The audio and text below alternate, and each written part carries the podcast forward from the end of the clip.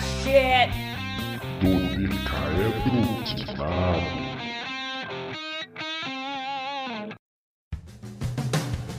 Bom dia, boa tarde, boa noite. Os ouvintes do nosso podcast que nos acompanham desde a primeira edição sabem muito bem como começamos. Foi um episódio sobre o filme da Liga da Justiça. Nós reassistimos o filme, a versão do Joss Whedon, e conversamos um pouco sobre o que poderia acontecer na famigerada versão do diretor Zack Snyder, o chamado Snyder Cut. Quase um ano depois, estamos aqui para revisitar esse assunto, porque agora o Snyder Cut foi finalmente lançado. E você pode estar se perguntando exatamente do que estamos falando. Pois bem, em 2017 foi lançado nos cinemas o filme da Liga da Justiça. Ele seguiu um universo existente nos filmes do Super-Homem, depois no Batman vs Superman e culminou nesse projeto que envolveria os dois e a Mulher Maravilha, o Aquaman, o Flash e o Cyborg. Inicialmente, quem começou criando tudo e dirigindo o filme era o Zack Snyder, diretor do filme 300, 300 de Esparta, e do Watchmen. E ele tem um estilo próprio de fazer os seus filmes. Porém, ele sofreu uma tragédia familiar e acabou deixando a produção. E quem assumiu foi o diretor Joss Whedon, que é conhecido por Buffy, a Caça-Vampiros, Firefly e, nos universos dos heróis, principalmente por dirigir o primeiro filme dos Vingadores. Podemos dizer que a recepção do filme não foi das melhores. E desde sempre, os fãs começaram a pedir para Warner liberar a versão do diretor Zack Snyder, que em tese já teria sido majoritariamente gravada e que precisaria ser editada. Esse pedido foi acatado e agora finalmente nós temos o Snyder Cut, um filme com 4 horas e 2 minutos de duração, que inicialmente seria lançado em partes, mas que acabou sendo lançado como um filme só. Então aqui hoje eu estou novamente com o Thiago e o Joreg. Thiago, apresente-se aí para os nossos ouvintes. Aqui é o Thiago Superman sem bigode P. E só o que gastaram com cena em slow motion dava para deixar o filme com 30 minutos a menos. É realmente Superman sem bigode mesmo, cara. E vamos lá, é, Joreg, por favor, apresente-se para os nossos ouvintes. Eu sou o Joreg e eu não recomendo para ninguém fazer quatro horas de maratona desse filme de uma vez só. Dividam, dividam esse filme.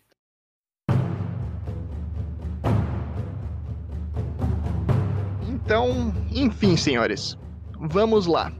Quais eram as suas expectativas em relação ao filme e quais que são as suas primeiras impressões?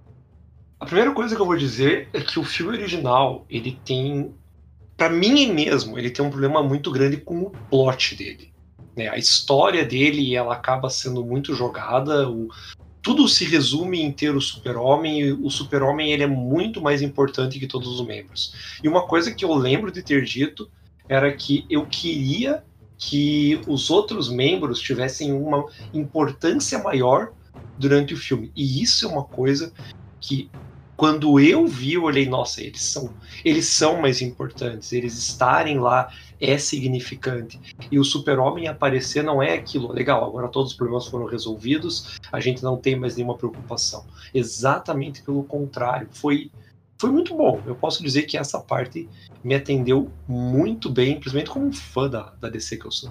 É, no meu caso, sim, é inegável que essa versão é melhor do que a anterior. Ela tem muito mais apresentação dos outros personagens, dá importância aos outros personagens. O arco do Cyborg eu adorei, mas ela, ela, ainda tropeça em alguns pontos que eu achei que o problema era só na versão do Joss Whedon. E agora eu percebi que na verdade é algo do esqueleto do que havia no roteiro desde o princípio. Mas eu vou comentar sobre isso um pouco depois. É isso que eu ia dizer, eu não comentei isso, porque, na verdade, o filme em si, a história mudou só no final, né? É, mais ou menos, né? O, começo, eu diria que o começo e o final, o começo é bem diferente também da versão do Joss Whedon. Não, eu, eu acredito que o filme mudou significativamente, talvez mais pro final, mas desde o começo, tem bastante coisa que foi introduzida, algumas cenas que foram estendidas, algumas coisas a mais que foram colocadas lá. Então, essa diferença é, é, perceptível desde o começo, talvez não tão acentuadamente desde o começo, mas tá lá desde o começo, sim. É, mas assim, eu, eu acho que o mais importante desse dessa versão do Zack Snyder é, primeiro, a redenção dele, porque cara, o que ele passou, assim, eu acho que ninguém no mundo deveria passar. Então, ver que a obra dele que foi brutalmente parada no meio teve um, um final já é algo uh, já é algo muito válido, já é algo que merece um destaque. E também ele comprovou que apesar de ter uns tropeços aí de roteiro, como eu já comentei antes e a gente vai se aprofundar um pouco depois, é, ele mostrou que tinha como dar uma continuidade boa nessa história. Tinha fio, tinha pano para manga aí para fazer mais filmes dentro da Liga da Justiça, diferente do que a gente eh, viu na versão de Oswaldon, que cara, eh, parece que tudo acabou e daí de repente a próxima próximo desafio é enfrentar o Exterminador. Cara, você tinha o Darkseid, você tinha o Lobo da Steppe, daí de repente você vai enfrentar um cara que atira bem, sabe? É, então ficou muito esquisito e uh, agora na versão do Snyder Cut ali no, principalmente na parte do epílogo, né, que tá dividido em partes o filme, você vê que tinha história para ser contada. Já falaram que possivelmente não vai ter, né, continuações, a Warner não se interessou nisso. Mas quem sabe aí, o apelo do povo fez com que essa versão saísse, né? Então, de repente, o apelo do povo também pode fazer com que haja essas continuações. Só mencionar, né, que o Rotten Tomatoes, em alguns dias de filme, ele já tem metade das avaliações, vamos falar só de crítico, né? Metade da avaliação de crítico que o Justice League, e ele tem 74%. Ah, não é alto, mas o original era 40%, né? Ele tá bem melhor, até para crítico ele é melhor. e, a, a, óbvio, se você usa alguma rede social e tem visto as pessoas falando sobre o que eles têm achado sobre o filme agora, cara, é unânime todo mundo falando que a versão do Snyder Cut tá muito melhor do que a versão original. Eu não consegui encontrar ninguém, pessoalmente falando, que tá falando, ah, essa versão é pior que a original. Eu encontrei pessoas falando, falando que não gostaram dessa versão, mas que também não gostaram da versão original. Então, para elas, não faz diferença nenhuma. Mas quem tá assistindo e, e, percebe alguma diferença, alguma coisa do tipo, fala: não, cara, essa versão é melhor do que a versão original. Não tem ninguém falando isso é pior do que o que tava lá antes. Pode ter reclamação: ah, mas esse é um filme de quatro horas. Ah, mas não mudou tanta coisa assim. Ah, mas não sei o que. Mas, cara, é inegável que. Bom, aparentemente inegável que esse filme é um filme superior ao filme que foi lançado no início, né? E falando um pouco sobre o que, que eu esperava e o que, que eu achei, quais foram as minhas primeiras impressões sobre o filme, eu acredito que esse é um filme do Zack Snyder. E o Zack Snyder, ele é um cara que sabe muito bem o que, que ele tá fazendo. E o problema é que a gente também sabe muito bem o que ele tá fazendo. E às vezes isso acaba parecendo um pouquinho forçado. Talvez justamente porque a gente já assistiu muita coisa dele. Talvez porque a gente já saiba qual que é a escola de cinema dele. Talvez porque a gente já tenha visto isso começando lá com, com 300, isso repetindo em Watchmen, agora repetindo mais uma vez no, no Snyder Cut e passando inclusive pela própria versão do Joss Whedon, porque a gente percebe que tem um, um dedo de Zack Snyder lá também. Então tem muita câmera lenta, é, muita música que talvez seja desnecessária no final das contas. Uh, uma coisa que me saltou uh, aos olhos e aos ouvidos enquanto eu tava assistindo, cara, que eu assisti com legenda em inglês e toda vez que a Mulher Maravilha respirava, ou aparecia ou fazia qualquer coisa, aparecia na legenda escrito Ancient Lamentation Music Playing. Tipo, música é, anciã de lamentação tocando. E toda vez era assim, cara. E começava toda vez ela podia fazer qualquer coisa e começava aquilo. Então, é, é aquela coisa, cara. É a tradição do Zack Snyder. A gente sabe que é isso. A gente deveria estar tá esperando isso, talvez. E tem muita cena que acaba sendo um pouco desnecessária, mas é bonitinha, é bem feita, é bem dirigida. As cenas de luta é o que você espera de um filme do Zack Snyder. E tudo isso acaba ajudando na construção dos personagens, dá um toquezinho de humanidade muitas vezes, ajuda a, dar uma noçãozinha, criar essa, esse relacionamento com os personagens que estão na telona. E a impressão que eu tenho, a minha primeira impressão, assim, é que é aquela coisa de quando você vai no mercado e você compra muita coisa e você coloca tudo em sacola. Aí você tem um monte de sacola, tá tudo no teu carro, ou você vai andando para casa, sei lá. Só que você não quer fazer duas viagens, você quer fazer uma viagem só. Aí você carrega tudo de uma vez. E você, não, não importa o quão difícil seja de carregar tudo de uma vez, o quanto você vai sofrer com isso, você vai, pelo teu orgulho, carregar tudo de uma vez e chegar em casa e descarregar e beleza, foi dificílimo, mas você fez. Aí arrebenta a alça, né, cara? É, sim, cai tudo no meio do caminho, cara. É, Você pega tudo ali e vai levando no colo. é não, exatamente, cara. Então é, é, é essa a impressão que eu tenho, assim. Precisava de mais tempo do que um filme normal. Foi audacioso colocar tudo isso num filme só, e por isso é, acabou com quatro horas de filme, mais de quatro horas, se você contar o tempo corrido, incluindo os créditos, né? E porque era muita coisa pra colocar num filme só, ao mesmo tempo, mas era essa a ambição que ele tinha, e é por isso que o Snyder Cut talvez se desenvolveu muito melhor do que a versão cinematográfica do Joss Whedon, né? Então essas foram as minhas primeiras impressões, que são longas, mas é o que eu sinto em relação ao filme. Eu concordo com tudo que o Guilherme falou, só que assim, uma coisa que eu vejo diferente do que o Guilherme falou é que eu digo que muita cena parece que faltou um pós-produção ali. Porque tem muita cena que você tá vendo a cena e aquilo não tem por que tá sendo tão esticado, tão, tão extenso. Tem a cena dos- da, da batalha dos, dos heróis antigos. Ela é uma cena que no filme original ela tem exatamente 30 segundos. Que é dito que teve a batalha, que as caixas ficaram na terra e acabou. E cara, é uma cena que dura 10 minutos no Snyder Cut. Mas é uma cena legal, tem que. Cara, é uma cena legal. é Não, não, massa, ela é uma velho. cena legal. Só que, tipo, isso me remete àqueles animes que o cara começa a dizer, né? Porque quando eu era criança, aí são seis episódios contando de quando ele era criança. Cara, eu não quero saber isso. O filme tem quatro horas, mas ele podia ter duas. Se as coisas que não são importantes eu cortasse. Eu sei a minha hipocrisia, eu conheço minha hipocrisia. Se você queria um filme de duas horas, ele foi lançado em 2017, cara. Não, não, não, não, não. Eu queria um filme de duas horas com o final desse filme. Eu queria isso. Eu, eu lembrei, eu, eu não era de assistir Dragon Ball Z, mas diz que é a explosão de Namekusei, alguma coisa assim. Que né, demora 10 É. episódios, 12 É. episódios. dura- Eu, eu brinquei, eu brinquei que o Snyder Cut, na verdade, tinha que se chamar de No Cut, né? Que Exato, Não tem corte nenhum, parece que ele colocou tudo. E, é- e é esse sentimento que eu tenho, assim, que o, que o Glenn comentou, é... Ele fez um filme de quatro horas, e eu duvido que o corte final, se fosse pro cinema na época, né, não tivesse acontecido todos os problemas que aconteceram, eu duvido que ele teria essas mesmas quatro horas. Jamais. Cara, eu acho que talvez ele chegasse a um filme de long, um longa-metragem, assim, de 2 horas e 10, 2 horas e 20. É, Porque não, tem ele- muita coisa que precisa. Eu, eu acho que chega a três horas, assim, pô, a gente tem aí os Vingadores, cara, né? um verdade. filme de três, três horas e pouco. Eu acho que poderia chegar nesse, nesse tanto. Mas a gente sabe, assim, tem muita coisa que daria pra cortar e daria pra diminuir. Eu acredito que muita coisa foi adicionada, é, mesmo depois do corte. Isso até é uma curiosidade que eu tenho, assim, pra de repente tentar descobrir o que, que foi feito depois da versão do Joss Whedon, né? Porque, cara, convenhamos, né?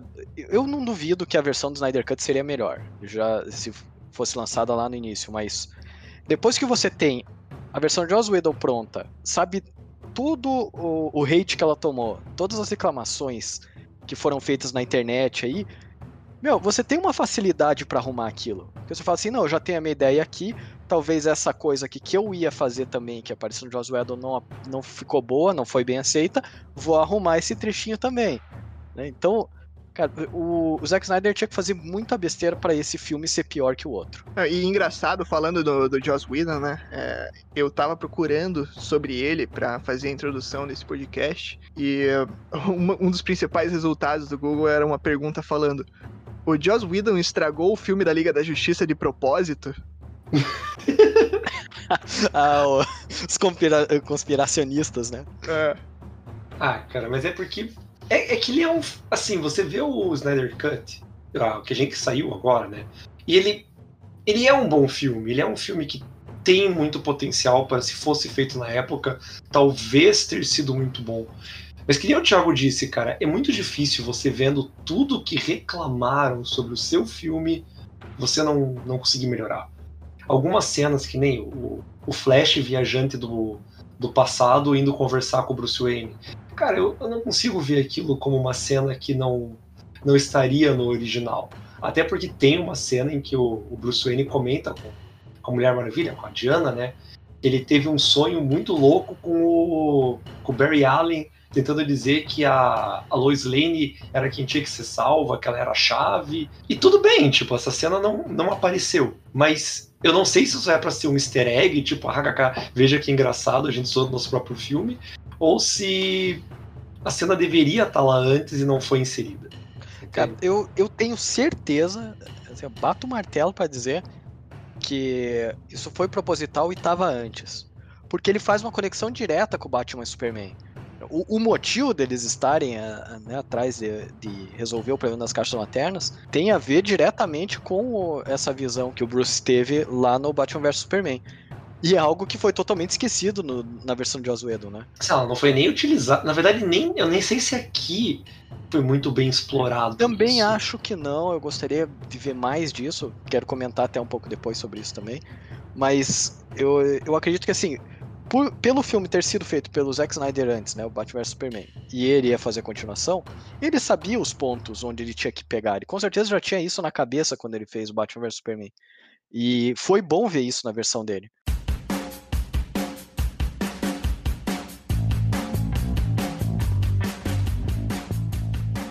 Então, galera, vocês assistiram o primeiro filme, vocês assistiram agora o Snyder Cut. E quais que vocês acreditam que são os pontos positivos dessa nova versão? Para mim, assim, o início já, já é bom. Tirando o barulho de Fórmula 1 que o grito do Super-Homem fez, né? É, mas, mas, digamos assim, foi o alarme para ativar a caixa materna para avisar que não tinha mais kryptoniano na Terra. Então, foi mais legal dessa forma, eu achei que, que fez sentido. Então, ponto positivo aí já. É, a, cara, sempre que tem alguma coisa com as Amazonas, eu já gosto. Então, ele parece que ele deu mais vazão a elas ali. Eu achei legal também. A, apesar do que o Joreg falou ali no começo, eu gostei da parte que eles mostraram a primeira briga e ter sido o Darkseid e não o Lobo da Steppe, né, que veio pra, pra Terra pra, pra tentar dominar ela. E daí a briga se tornou muito mais épica por causa disso. E Cara, com certeza a questão dos arcos dos, dos personagens, né? Pô, o arco do Cyborg ficou animal. Teve muito mais vazão pro Flash, teve muito mais motivos pro Flash estar lá, né? Embora eu tenha alguns probleminhas aí, mas daí eu comento mais pra frente também, por conta disso. E algumas das coincidências, os Deus Ex Machina que foi utilizado ali pelo Joss Whedon, elas meio que foram removidas nessa versão aí. Por exemplo, uh, o porquê que a Lois Lane estava lá perto quando o Super-Homem ressuscitou. Tipo, uh, não foi porque o, o Batman já, já tava pensando nisso e falou para ela chegar lá com a polícia. Não, ela tava lá perto porque ela ia lá sempre visitar o, o, o memorial. Né? É, outra coisa referente a, a, onde o Lobo da Steppe lá estava com a, com a base dele, que era um local que tinha sido destruído né, por, por, questão de contaminação nuclear e tal. Então é um lugar que está afastado de tudo e de todos que eles podem destruir à vontade. E no do Joss Whedon lá tinha uma família, não sei da onde lá, né, cara, que tava perdido, os caras Não, cara, era uma família, cidade, né? cara. Lembra, no, no do Joss Whedon tem o super-homem carregando um prédio é, para salvar as pessoas, ai, tipo... Então, tá bem, né, que não tem isso também. Então, tem mais, mais um ponto positivo, né. E Cara, eu não sei, assim, no geral, a história ela fez mais sentido, como eu disse, as ligações com os filmes anteriores, independente de eu não gostar de Batman vs Superman, fez a, a ligação certa ali, continuou uma história linear. E, cara, que. E assim, eu, eu vou dizer assim que eu não gostei demais desse filme. É um filme bom, ficou melhor do que o outro, com certeza. Mas eu ficaria muito mais interessado em ver o que, que ia acontecer depois, pelo que foi apresentado no epílogo, etc. E infelizmente, pelo jeito, a gente não vai ter. Segura as pontas aí, Thiago. Segura as pontas aí que a gente já fala mais sobre isso. Já, já chegamos nisso. Eu gostei muito do Darkseid. Eu achei muito legais, muito legal. Sempre que ele aparecia, as cenas foram muito bacanas, a evolução que teve até ele aparecer, o jeito que ele foi introduzido, a, a parte que o Joreg falou que não gostou dos antigos deuses, eu achei bem bacana também. Ah, Uma coisa, um ponto positivíssimo que eu acho pra esse filme foi a introdução dos Lanterna Verdes. Ah, Eu sempre gostei muito. Ah, Se vocês lembrarem, quando eu ainda era um adolescente de 15 anos, eu tinha uma camiseta do Lanterna Verde, que era a minha favorita. Sim. Eu lembro disso. É, era é um, um super-herói, um conceito que eu sempre gostei demais, e aqui eles apresentaram dois Lanternas Verdes, o Yalan Ghul e o Kilowog. Então, eu gostaria muito que eles continuassem explorando esse universo, porque é um universo riquíssimo. Ah, gostei muito que eles tiveram mais tempo para as explicações, e eles gastaram um pouquinho mais de tempo explicando um pouquinho das caixas maternas, a história do Cyborg, que ficou bastante claro que, na visão do Zack Snyder, o Cyborg era um personagem chave para esse filme.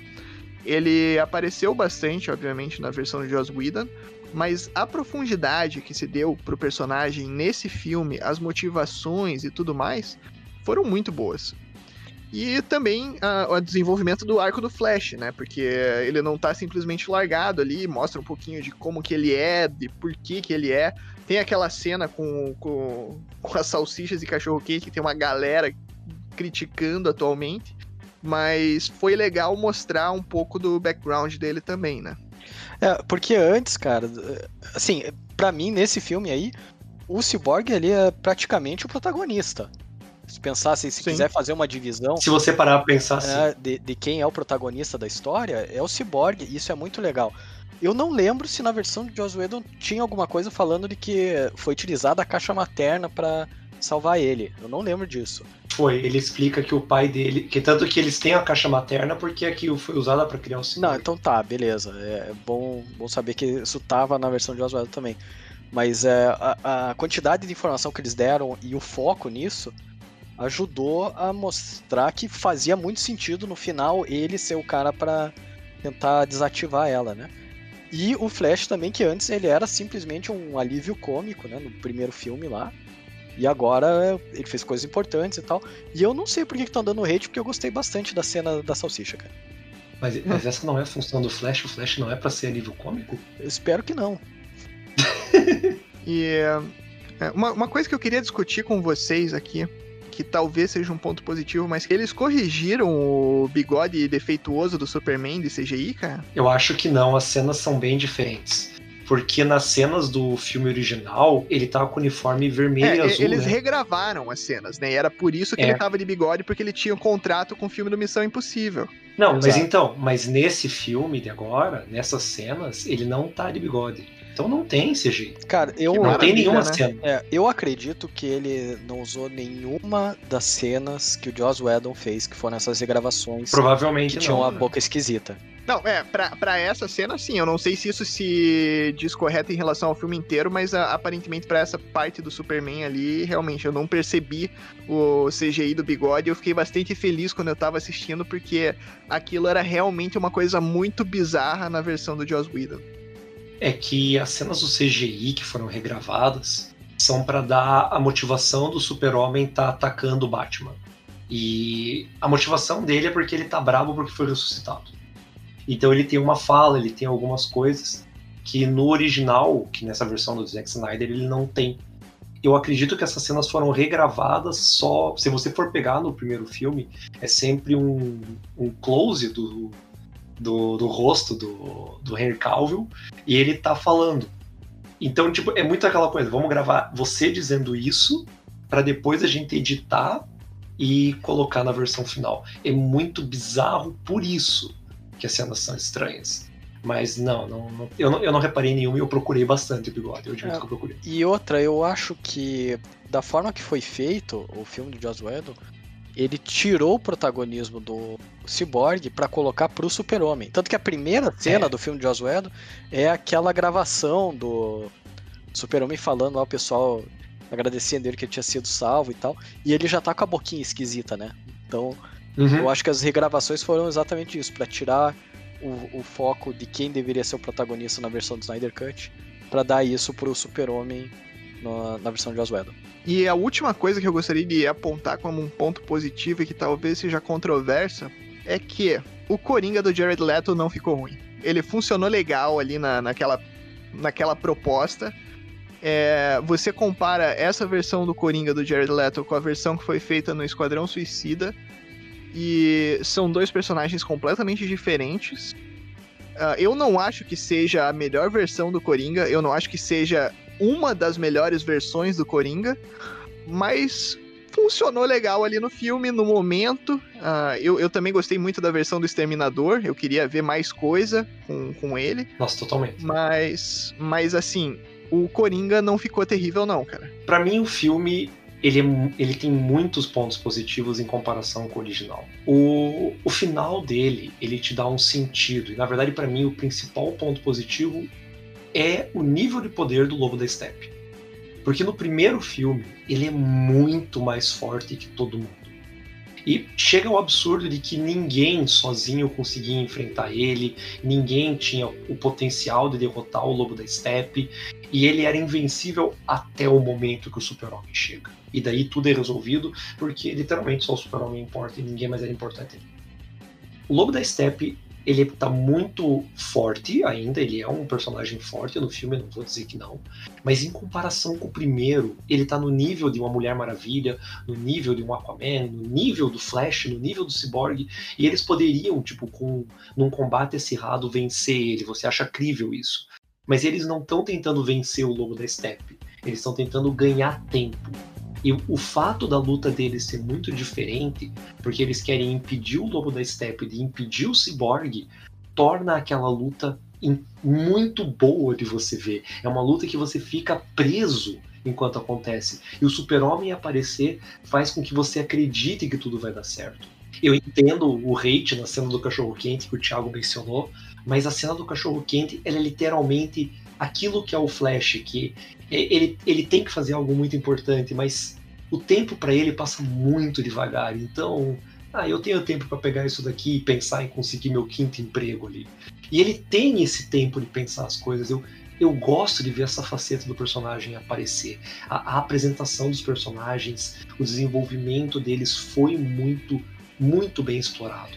Eu acho que foi um pouco longo, sim, mas a ideia, toda a apresentação é muito boa. É que eu, só aproveitando aí teu gancho, que uma coisa que eu não comentei, mas que eu também achei muito bom, um ponto muito positivo, é que a interação entre eles ficou bem melhor, bem mais crível. Sim, né? exatamente.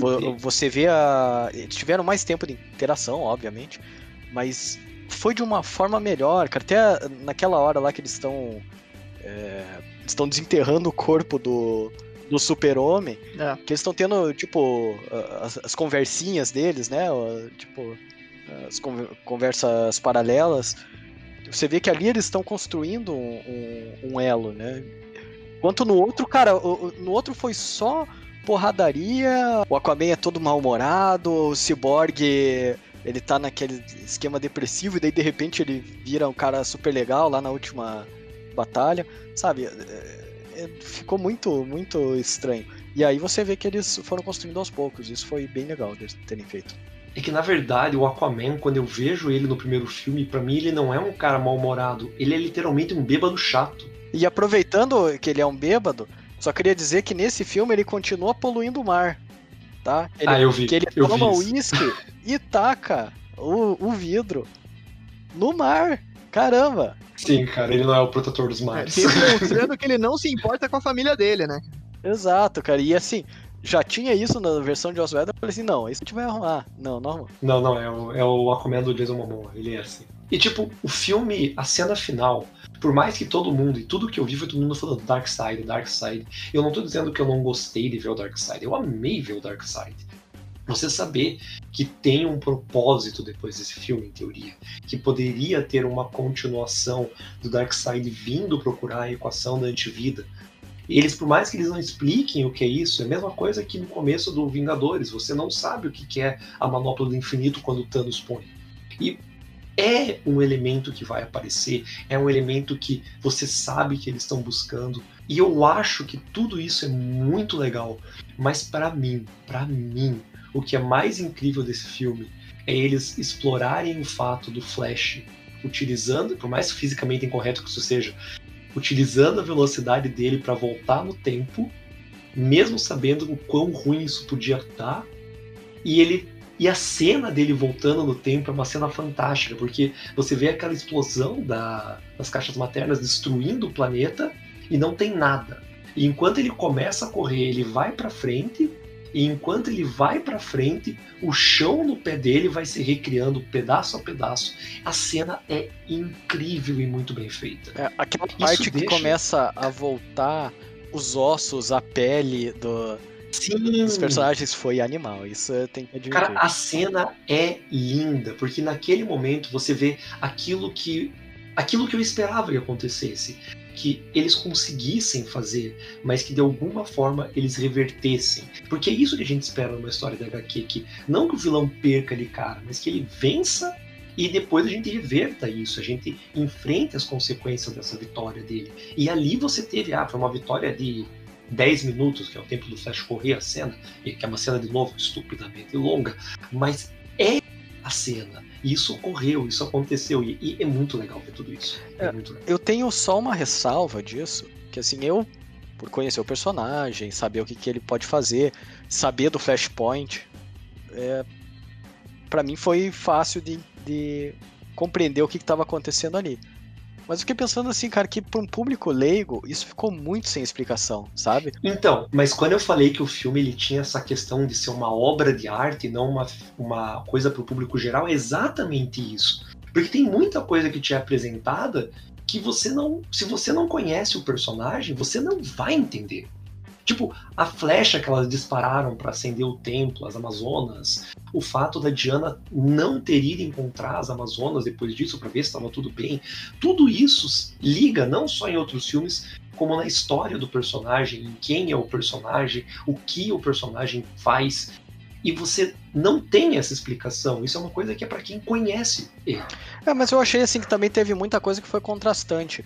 Teve coisas que eles explicaram demais, E coisa que teve não coisas que eles não explicaram nada. Enquanto É. essa ideia do dele voltar no tempo, cara, ele podia resolver isso naquela hora que ele vai ativar a caixa materna pra ressuscitar o Super-Homem, porque ele volta um pouquinho no tempo, né? Que ele perde Isso. o timing dele, daí mostra a caixinha subindo. Então fica meio sutil pra entender que o negócio tá voltando, mas de novo, pra quem é leigo, cara, pode passar muito fácil despercebido. Então, de repente, eles podiam ter uma conversa depois falando, ah, como é que você conseguiu fazer isso? Eu vi que tinha sido ativado antes. E ele explica rapidinho lá, não, é que depois que eu passo da velocidade da luz, eu consigo retroceder no tempo. Mas é que teoricamente, aí que tá, Thiago, eles não viram isso. Pra eles isso não aconteceu. É só o Flash que tem essa percepção. Só ele sabe o que aconteceu. Porque ele correu tão rápido que ele, que ele chegou antes de, de acontecer. Então, Thiago, o que você tá me dizendo é que o filme ficou muito curto e que talvez precisasse de mais umas duas horinhas aí pra explicar tudo. É, eu gostaria da, da explicação específica do, do que o Flash consegue fazer. Espero que em 30 segundos, mas possivelmente o Zack Snyder ia fazer em 3 minutos e meio. Cara, não, desculpa, cara. Ele ia levar tipo uns 15 minutos, cara. E com cenas em slow motion. Isso, cara, exatamente.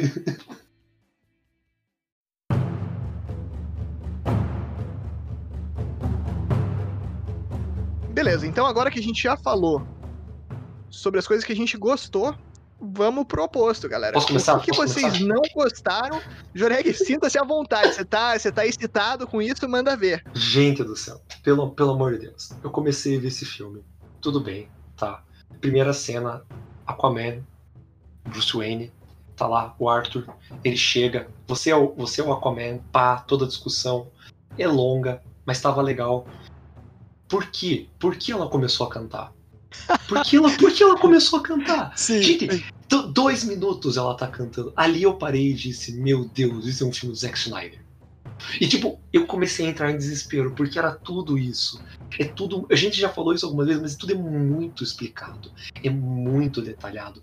A cena das, das Amazonas, quando elas são atacadas pelo lobo da steppe. É uma cena muito legal. Mas, cara, ela podia ser resumida no: olha, a caixa materna está ativa. E naquele momento em que aparece o lobo da steppe, acontece um pouquinho de briga, elas derrubam e resume pro final. Meu Deus, é muito drama com um personagem que nem nome tem no filme. É muito drama, é muito drama.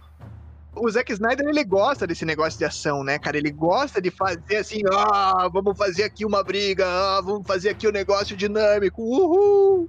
E eu sei que eu falei bastante da cena dos heróis, mas ela é uma cena que ela é muito longa. Ela existe no primeiro filme. Você tem a apresentação de Zeus nessa cena, você tem os lanterna, um lanterna verde aparecendo nessa cena. Tudo bem que é o lobo da Steppe e não o Darkseid, eu achei isso melhor.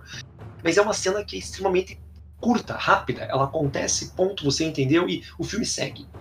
Nesse filme parece que ela é uma cena, é um filme de novo dentro de um filme. É uma coisa enorme e você se perde naquilo e você não sabe mais que história estão te contando, porque estão te contando uma história de personagens que você não conhece, que você não sabe quem são.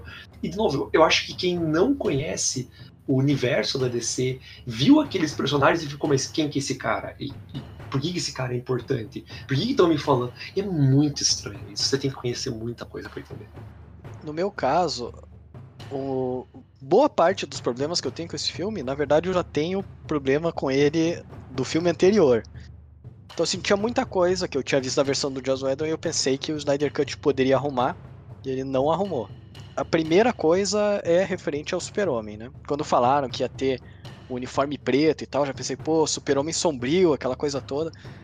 Eu pensei que ia durar mais tempo isso, sabe? Que, que ia ter um desenrolar, mas principalmente por ser Zack Snyder, né? Mas não, foi exatamente do mesmo jeito que foi no outro lá. É, teve a briguinha entre eles tal, apareceu a Lois Lane e ele voltou normal, como se fosse assim no, num clique só, né? E teve, mais uma vez eles esqueceram da, da caixa materna, que era a coisa mais importante que eles tinham que resolver.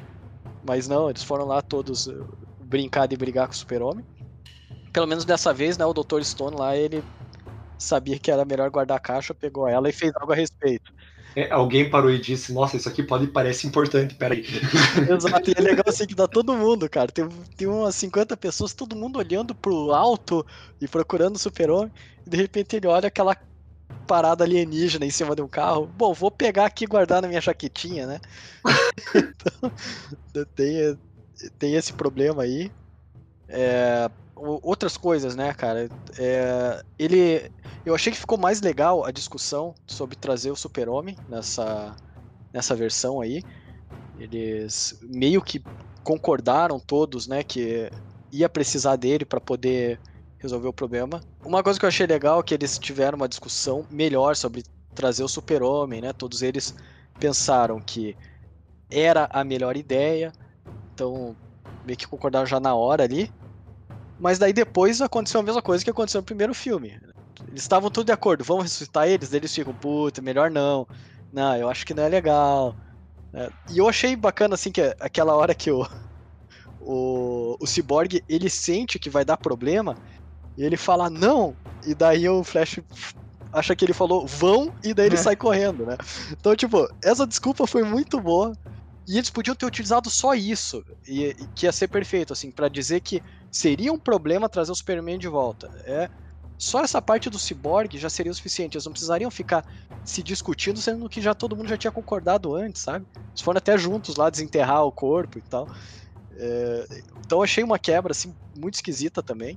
Mas acho que todo esse arco da ressurreição do Super-Homem eles estão discordando, Thiago desde, mesmo desde a discussão, eles falam, mas a gente vai mesmo fazer isso, essa é a única ideia. Quando eles estão desenterrando, eles estão discutindo, ah, mas essa é a única opção, essa Cara. é a melhor opção. Eles nunca concordaram. Eles sabem que é a opção, mas eles estão fazendo porque é a única opção. Não, mas eu digo assim, até o Flash ele fala assim, ó, eu sei que tá todo mundo pensando, mas eu não vou dizer. E daí o Cyborg mostra lá, né, que ele projeta uhum. o Super-Homem. E ninguém objeta. Eles ficam aquele. Tipo, ai, cara, não é legal, mas a gente precisa disso. Então, mas exatamente isso. Eu não vejo como uma concordância, eu vejo como uma necessidade. Sim, eu entendo, mas assim, se tem essa necessidade, você não fica questionando ela quando você tá aos 45 do segundo tempo, sabe? E por nada. Ah, cara, overthinking, ele começou cara. lá, ah, é, má ideia, má ideia, não sei o quê o Cyborg vê as coisas que ele viu pela nave lá e a nave explicando, ó, oh, melhor não, vai dar besteira, faz sentido. Agora eles discutindo depois lá, cara, putz, não, eu, eu achei totalmente desnecessário. E, e apesar de ter falado, né, que pelo menos teve, todos eles tiveram uma participação maior, eu ainda acho que o Super-Homem tá muito poderoso, cara. Poderoso demais, assim, porque ele dá um pau no Lobo da Steppe, assim, cara, como se fosse nada, né? Cara, ironicamente, eu achei que nesse filme ele tá mais fraco, comparando com o anterior.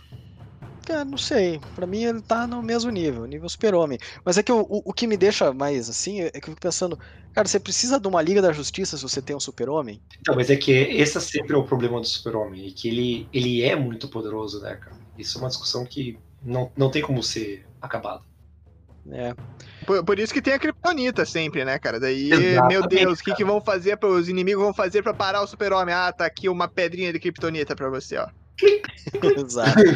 E, e, tem uma questão ali, cara, erros de continuidade, que para mim sempre pega muito. Porque, primeiro, no final, já, já comentei isso, né, no nosso primeiro episódio lá sobre o, o Snyder Cut, quando a gente assistiu a versão de Oswaldo. Eu comentei que lá no final do Batman vs Superman, aparece as pedrinhas subindo no túmulo do Super-Homem, meio que dizendo assim, ele não morreu. E daí, no, na versão de Oswaldo, não, ele morreu. Pensei que no Snyder Cut eles iam ter uma explicação para isso. Não, não tem. Ele morreu. Então, sabe, tipo, não precisava disso. E daí tem outros pontos, claro. E um que eu, que eu fiquei matutando depois é. Eles vão lá com a nave, lá para pro meio da Rússia, para resolver o problema. A nave é destruída. Como é que eles vão embora? Não, cara, mas eles têm o Batman, o cartão de crédito é pra isso. então, você acha que o Uber chega lá, cara, pra levar ah, ele? Cara, você tem o cartão de crédito do Bruce Wayne, certeza, cara. Ah, desculpa, você tem, tem três pessoas, tem duas pessoas ali que voam. Ah, elas conseguem carregar ali. Tipo, o Super-Homem carrega o Batman. Carrega o... e outro. Isso, vamos é, carregando ali, cara. Mas assim, é uma viagenzinha, né, cara? Pra você voltar da ah, Rússia. Pro no, Flash é Sendo segurado pelo cangote, assim. né? É melhor que nada, cara. Melhor que nada. Mas enfim. E, e, assim, tem uns pormenores aqui que, que eu não vou entrar no, no mérito e tal. Mas é, eu achei que assim, pelo fato dele ter essa segunda chance de fazer a versão dele, teve pós-produção, como eu falei, ele podia arrumar coisas que foram vistas que tinham problemas na, na versão de Oswaldo. Eu esperava algo um pouco mais polido do que apareceu nessa, nessa versão aí. Não que eu, né, como eu já disse, não achei o filme ruim, mas eu acho que o filme poderia ser bem melhor. Então, eu não ia comentar das pedrinhas, porque do, do Batman vs Superman, porque eu, eu imaginei que isso não fosse acontecer. Mas também, cara, o que eu esperava nesse ponto, aí, mas isso era uma coisa que eu, de novo, eu sabia que não ia acontecer. Que eles abrissem o caixão e a luz do sol já trouxesse o Superman de volta. Porque é o que você espera como alguém que lê a HQ do Superman.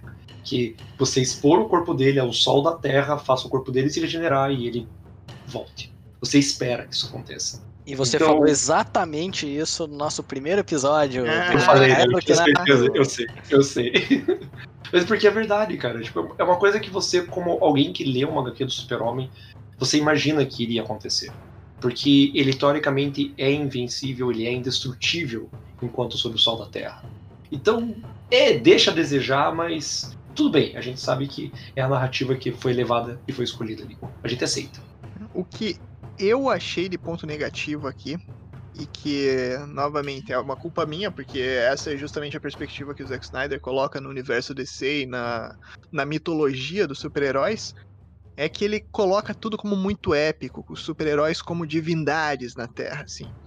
É, esse é um ponto que a gente já discutiu anteriormente em outros podcasts, inclusive no, no guia do MCU, que na Marvel, por exemplo, a Marvel Studios colocou deuses como Thor como alienígenas ou coisas do tipo. Tipo, você explica o porquê daquilo. E o, o Zack Snyder ele tem a perspectiva contrária disso.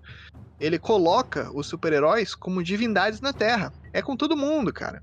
Então toda vez que a Mulher Maravilha aparece em cena, tem a, a música Ancient Lamentation Music playing.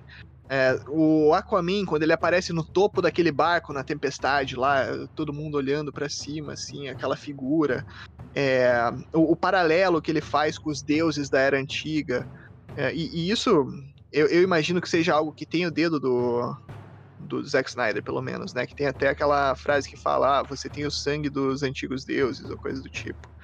Então, essa perspectiva é uma coisa que eu, eu não sei o quanto se aplica, cara. Ele, ele, ele tenta colocar é, um, um super-homem como um messias, assim, sabe? Ele, ele justifica tudo como se a, até o Batman fosse uma espécie de divindade porque ele é um super-herói na Terra, cara. Então, é, é, é uma coisa que eu não me oponho completamente, eu entendo que é a perspectiva do Zack Snyder, mas não é uma perspectiva que eu particularmente gosto. Aceito, obviamente, no, no universo do entretenimento, na, na, na, figura que ele está tentando passar, mas é, eu tenho um pouquinho de dificuldade de aceitar esse, esse ponto, né? Eu aceito dentro do entretenimento, mas pessoalmente ainda tenho uma certa resistência. Mas é que esse é o, o que a gente tem muito no universo da DC, né? Os heróis na DC, eles são admirados, eles são idolatrados, eles são olhados de baixo para cima. Porque tanto que os maiores vilões da DC são os caras que não, não têm nenhuma habilidade. Eles não têm nenhum poder, porque os nossos heróis têm muito poder. E se os nossos heróis só tiverem que entrar com porrada, com, com combate, eles sempre vão vencer. É diferente de uma Marvel em que o vilão tem um poder fantástico, os maiores vilões. Aqui não, aqui você, você tem que combater uma coisa tentando usar outro tipo de artifício, porque você é muito forte, mas você ser forte não é a sua única solução. Porque você é um herói e você não mata, ao contrário Isso. da Mulher Maravilha naquela cena. É, esse, esse era um outro ponto que eu ia perguntar pra vocês aqui agora, cara. Essa foi uma cena que foi polêmica, digamos, e tem uma galera que amou, teve uma galera que odiou, porque o contexto é basicamente o seguinte, cara. A Mulher Maravilha explodiu um cara e um monte de parede na frente de um monte de criança. E nessa mesma cena, nessa mesma sequência, ela também jogou um cara na parede e ficou, tipo, escorrendo sangue da parede, cara. Sim, cara, E- e- explodiu Cara, é E, e dele. depois, cara, no, no, no final ela ainda corta a cabeça do, do Steppenwolf, né, cara? Do, do Lobo da Não, cara, Batida. não, e- não. Isso tudo bem. Não, Mas, mas, cara- mas é, tipo, essa primeira cena aí, cara, o que que vocês, qual que é a sensação de vocês? Vocês amaram, vocês odiaram? Qual que é a reação de vocês a ela? A cena, em comparação com a cena original, ela é uma cena muito legal. Só que, cara, ela é uma cena que tem uma violência desnecessariamente gratuita. E é realmente o que você falou. Cara, tem um monte de criança ali. Ela tá massacrando as pessoas. Ela tá fazendo uma chacina. Cara, aquelas crianças estão traumatizadas pra vida. E não sorrindo. Ah, Mulher Maravilha. Não, é meu Deus, eu, eu sou o próximo. Cara, eu acho assim, como uma pessoa que gosta de The Boys, É, e, e levando em consideração assim que ela tava naquela urgência pra não deixar a bomba explodir. Inclusive eu não sei se a Mulher Maravilha tem super velocidade, vocês me inf- me informam depois, que eu não sabia disso, tá? Porque faz- faltava 14 segundos pra bomba explodir e ela conseguiu resolver tu- tudo nesse tempo. Cara, teoricamente, pense nela como se ela fosse um mini super-homem em proezas físicas. Ok. E, então, assim, eu penso que naquela urgência, ela não podia ter. é, pisar em ovos com os vilões. Ela ia ter que resolver do jeito que dava pra resolver. E como ela é muito mais forte, cara, ela dá um empurrão em super velocidade com a força dela num cara, o cara tem traumatismo craniano. Não, não adianta. Então, eu penso assim, por ser verossímil, é aceitável, mas é, o, o problema que eu vejo, assim, não é nessa cena, na brutalidade da cena, mas sim na, na questão que o Glenn mesmo falou, assim, como eles endeusaram ela depois e foi tudo lindo, mesmo tendo um cara com a cabeça arrebentada ali do lado, sabe? Então tinha que ser um negócio meio trauma- é, traumatizante para aquelas crianças, para quem tava lá, e não ficar de sorrisinho e querer ser igual a ela. Aquela criança lá, aquela menininha, ela tem traços de psicopatia, meu, eu, eu acho. Mas, cara, tem uma cena nos Novos 52 da Mulher Maravilha de se encontrar com o presidente dos Estados Unidos e que uma menina, ela tá tomando sorvete e ela oferece pra Mulher Maravilha do desenho. E ela toma, ela nunca tinha tomado sorvete, ela ergue a espada. Nós conquistaremos mais deste sorvete! E, cara, é uma cena que é literalmente é um bárbaro berrando pra multidão. Mas, cara, as pessoas ficam assustadas com essa atitude dela. Ah, Por quê? também. É o que você né? tem que fazer. Por- tipo, uma mulher que tá usando uma espada e um escudo, ergue a espada gritando que vai conquistar sorvete. Meu Deus, isso me assusta. E não, ah, Mulher Maravilha. tipo, É, é o efeito galgador, né? Não adianta. é exatamente, pode ser. E o último ponto que eu queria é, comentar aqui de negativo, talvez, ele começa como um positivo, mas ele muda logo mais. Eu gostei de ver o Ajax, o Martian Manhunter, que eu não sei como ficou a tradução para português, se ficou É caçador, Caçador de Marte. Caçador Marciano. Caçador de Marte. Cara, eu gostei de ver o personagem no filme, só que ele foi completamente desnecessário, cara. Tipo, tudo que aconteceu no mundo, cara. Tipo, considera tudo que aconteceu. Você pega desde, tipo, do- dos filmes do Super-Homem, você pega o Batman vs Superman, você pega esse filme. Beleza, tipo, o cara não fez absolutamente nada, cara. A única coisa que ele fez foi aparecer pra, pra Lois Lane como Marta pra fazer a Lois Lane voltar a trabalhar. E daí no final ele aparece de novo pro Batman e fala: ah, alguns me, me chamam de Martian Manhunter. Na maior naturalidade, cara. E, meu Deus, se, o, se um marciano chegasse pra mim e falasse, cara, eu sou o caçador marciano, na minha frente eu ia ficar louco, velho. O problema dessa cena é a naturalidade. Porque ele chega e o Bruce acabou de acordar de um pesadelo muito louco e tem um cara dizendo, não, eu sou o caçador marciano. E ele sai voando assim, o Bruce. Beleza, beleza. né? Beleza? Fechou? Eu fiz É, um novo cara. amigo, eba. É, é, cara, é- é- tem umas coisas, né? Isso que em inglês ainda é, é, é caçador de homens, né? Exato. Mas se se você traduzir literalmente. Cara, Uhum. eu ia, me- eu ia me cagar de medo ali. Eu, eu já ia chamar a Liga da Justiça na hora. Se eu sou o Bruce, eu falo, Aham. galera, acabou de aparecer um maluco aqui marciano. Tamo ferrado, galera. Não, e assim, eu, eu ia perguntar isso depois, até, até deixei anotado aqui. Que eu ia perguntar pra vocês, foi só um fanservice mostrar o, o Caçador de Marte? Porque eu, eu não consegui ver uma razão, algo que explicasse o motivo dele se transfigurar na Marta Quente e falar pra Lois Lane que ela tinha que voltar a trabalhar. Porque podia ser a própria Marta, inclusive. Exato, exato. Mas é puramente um. Cara, na minha opinião, é puramente um fanservice. Ele tem aquela função do Mickey no, no Ultimato, certo? Que ele tira a Lois de casa. Pra Lois ir até o memorial. Mas é uma coisa que é muito mais uma coincidência do que efetivamente algo que ele planejou. Cara, é muito. É muito a gente queria apresentar ele no filme. É muito o personagem foi pego pelos fãs e eu queria que ele aparecesse mais. E, e ponto. Então é isso aí, eu acho que a gente concorda que não foi muito necessária a aparição dele aí, que ficou meio estranho. E que é uma pena, né? É uma pena. Exato, pena, porque exato. É um personagem muito legal, exatamente.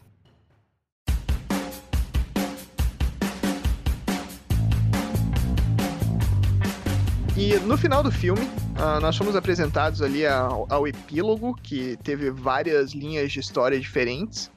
E uma das histórias que foi apresentada novamente, inclusive, foi o Nightmare, que foi já apresentado no Batman vs Superman inicialmente, e que traz um, um mundo dizimado, mais apocalíptico, e que talvez fosse uma linha pela qual eles iriam continuar o universo do Zack Snyder na DC. É, o que, que vocês acham de, de tudo isso? O que, que vocês acharam do epílogo de maneira geral? E quais que são a- as impressões? Vocês ficam tristes porque não vai ter uma continuidade agora? Cara, pra mim, eles tinham que ter pego essa grana que eles ganharam de pós-produção e fazer o filme do Injustice. O filme falando dessa, dessa realidade aí do, do pesadelo. Que, cara, uma equipe que é formada por Batman, Coringa, Exterminador, Flash, Cyborg e Mera, eu quero ver acontecer, entendeu? No mundo pós-apocalíptico contra o Super-Homem. Caramba! Cara, é que o problema do Eu, Injustice. eu jogo dinheiro na tela, cara, pra ver isso. Cara, o problema do Injustice não é esse, cara. É as implicações. É o Coringa pegar armas nucleares, destruir a Terra, basicamente, e você se aliar a esse cara por alguma razão. É você ter uma Mulher Maravilha que vai matar o Aquaman pra gerar, para jurar lealdade ao Super-Homem. É você ter os Lanternas Verdes que a gente gosta, se é que eles vão introduzir isso, se tornarem maus. Cara, é uma coisa é, é muito complexo, cara, você introduzir. É, mas cara, assim foi nos quadrinhos, né? Eu acredito que eles É. fariam uma adaptação e que faria um pouco mais sentido aí, porque pelo que eu, que eu lembro do, do que é dito no epílogo, o Aquaman foi morto pelo Super-Homem. Não, não, não. A, não, pra a deixar- fala que ela tem que corrigir a injustiça que aconteceu com o Arthur. Ela não diz quem matou. Hum, é, tá, tudo bem. E também teve num do, numa das cenas, eu acho que até no meio do filme, na verdade, que mostra a Mulher Maravilha morta, né? Então, Mas é mais é, de outra forma. Mas é uma visão onde até o próprio super-homem se, se mostra derrotado naquela visão. É, mas lembra que eh, na- nessa visão ele tá com um corpo totalmente destruído na mão dele, ele com o uniforme preto, e o Darkseid tá do lado. Ah, é verdade. Não, É. tem razão. Então eu, eu acredito que ali era na hora, tipo, a Lois Lane morreu, ele tá com o corpo dela, e aí é que ele despiroca de vez. Eu, eu imagino que seria isso, né? O significado daquela cena. Então, eu, eu li, eu li na internet, né, quais, qual que seria o background de tudo isso que estava acontecendo. E a ideia é que tudo isso seria um futuro que aconteceu quando a Lois Lane morreu. E daí o o Darkseid conseguiu dominar o Super-Homem através da, da equação da equação antivida. E daí o Super-Homem se aliou às forças de Apocalipse e ele se tornou o tirano da Terra, cara. Então por isso que eles estavam meio que fugindo do, do Super-Homem lá e no final o Super-Homem encontra ele. Na verdade, eles estariam. O, o Super-Homem e o Darkseid estariam aliados nesse futuro. E justamente, cara, o, o Aquaman morreu, a Mulher Maravilha morreu, e eles estão tentando ali é, sobreviver e tentando se opor a esse governo tirânico do Super-Homem e do, do Darkseid. Exato. E eu quero assistir isso. Eu tiraria as quatro horas que eu gastei assistindo esse filme pra assistir o filme do, do pesadelo. Nada contra o Snyder Cut, mas é que é algo que eu gostaria muito mais de assistir. É que o problema com o modo como foi apresentado pra mim, e embora eu acho que o Coringa que foi apresentado ali, o Coringa do Leto ali, ele é uma representação melhor que Coringa, mas eu acho que ele quebra muito o que o Coringa do Leto foi em todos os filmes. Isso não é uma coisa necessariamente ruim, mas ele tem um diálogo ali com o Batman que é extremamente pesado. É, é- é muito profundo aquele diálogo. E é um diálogo que voltamos àquilo. Você tem que conhecer HQ para você entender tudo que está sendo dito. Porque naquele diálogo é, é dito que o. explicitamente pela primeira vez, né? Que o Coringa matou um Robin. É dito que ele é a causa de tudo aquilo. E ele ainda é, mostra que a Arlequina tá morta por conta desse Coringa. É muita. É muita informação sendo jogada em uma cena que, por mais que longa, não te deixa digerir toda essa informação de primeira vez. E eu queria ver mais disso. Eu, eu acho que como um filme à parte do universo, como é o próprio, a própria série Injustice, seria muito legal de ver. Mas como uma continuidade desse filme, eu acho que é um, é um tiro no pé pro estúdio, assim, sabe? Eu acredito que se eles fossem fazer isso, jogar uma continuação nesse mundo, é muito provável que em algum momento o Flash ia arrumar isso é, utilizando o multiverso, Flashpoint, etc. Não ia ficar por isso mesmo. Mas daí eu não sei se isso ia flertar demais com o que a Marvel já fez com o Thanos, né? e- e- antes, e daí ia ficar meio com aquela ideia de que foi uma ideia. Uma, Parece uma uma cópia. cópia, é. É, eu, eu não sei, cara. Mas de- deixa eu jogar pra vocês, então, uma pergunta. Vocês assistiram o Snyder Cut agora? Parece que é um consenso, eh, ao menos entre nós, que o Snyder Cut é melhor do que a versão cinematográfica de 2017. Porém, o que tu- ao que tudo indica, qualquer continuidade que acontecesse no universo DC, da DC ah, dos, dos filmes seria através do filme de 2017, não do Snyder Cut. Qual que é o sentimento de vocês em relação a isso? Vocês gostariam de ter uma continuidade do Snyder Cut? E se vocês gostariam de ter uma continuidade do Snyder Cut, vocês gostariam de seguir a timeline normal? Ou vocês gostariam de descambar completamente para esse lado do Nightmare? Se for para levar em consideração que o que é canon pro universo cinematográfico da DC é o filme do Joss Whedon, então para agora, reseta, usa novos heróis para fazer tudo. Tem o filme do Batman novo aí que, que deve estrear logo. Então começa de volta, começa dessa história aí. Agora, se for para levar em consideração o que é o Snyder Cut, eu quero ver o Nightmare no próximo filme já. Sem, sem pensar duas vezes, cara. Eu, eu falei, eu acho que o Nightmare como uma coisa à parte seria muito legal. Eu acho que. Eu concordo com tudo que o Thiago falou. Tá? Eu acho que se eles seguirem alguma coisa, vai ser com esse novo que eles vão criar, não vai ser com o que eles vão deixar morrer, logicamente, apesar de eu sentir dó por algumas coisas ali morrerem, mas eu acho que eu gostaria de ver o que vem depois, não só em quesito de Nightmare, talvez o que vem logo em seguida, porque existe algo que leva até lá, tipo, talvez ter todo esse arco que seria pesado pra caramba, aonde o Coringa roubasse essas armas, ou talvez alguém destruísse a Terra e por isso a Lois morresse, e depois disso a gente tivesse o Nightmare. A gente ter esse caminho até lá seria muito, seria muito interessante, seria muito legal de ver. Porque é, o, o que a, até onde eu sei, o que já aconteceu de pronunciamento é de que eles não dariam continuidade ao universo cinematográfico da DC Sim. a partir do Snyder Cut. Porém, cara, o Nightmare é uma história paralela. Então ele não é necessariamente uma continuidade do universo. Ele pode ser um filme avulso. Ele pode ser um filme avulso no universo DC, sem, entre aspas, estragar a cronologia que eles estavam querendo fazer. Então talvez Exatamente. seja essa uma solução, né? E agora, já que a gente já comentou praticamente tudo o que a gente tinha para falar, uh, vamos para as considerações finais. Vocês têm alguma coisa que vocês gostariam de adicionar aí antes da gente é, fechar essa edição do podcast? Cara, só quero dizer, Warner, por favor, chama o Zack Snyder para fazer a versão do pesadelo do Batman, que eu quero assistir isso aí. e no mais, como eu já disse antes, que bom que saiu essa versão, ainda bem, pro Zack Snyder. Eu penso mais no Zack Snyder do que nos fãs em si, na verdade. Acho que ele precisava disso, ele merecia isso. E não é também por causa desse ponto aí do Zack Snyder precisar desse filme que a gente também tem que passar pano. Então tem problemas, a gente tem que dizer que tem realmente. Não é o melhor filme de super-heróis já feito no universo. Talvez nem o melhor filme de super-heróis da DC. Então mas é um filme bom, é um filme que me agradou e com certeza bem melhor do que a versão que saiu do Joss Whedon.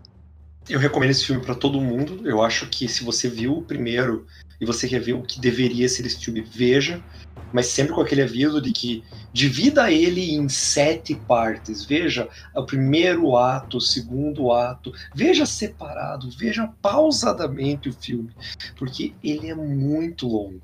E isso é uma coisa que é muito cansativa.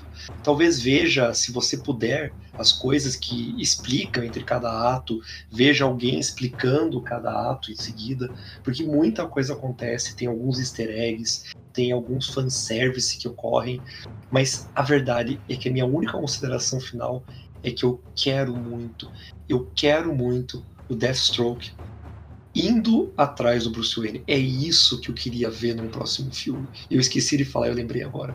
É só isso. Porque aquela cena do Lex Luthor tomando champanhe foi perfeita.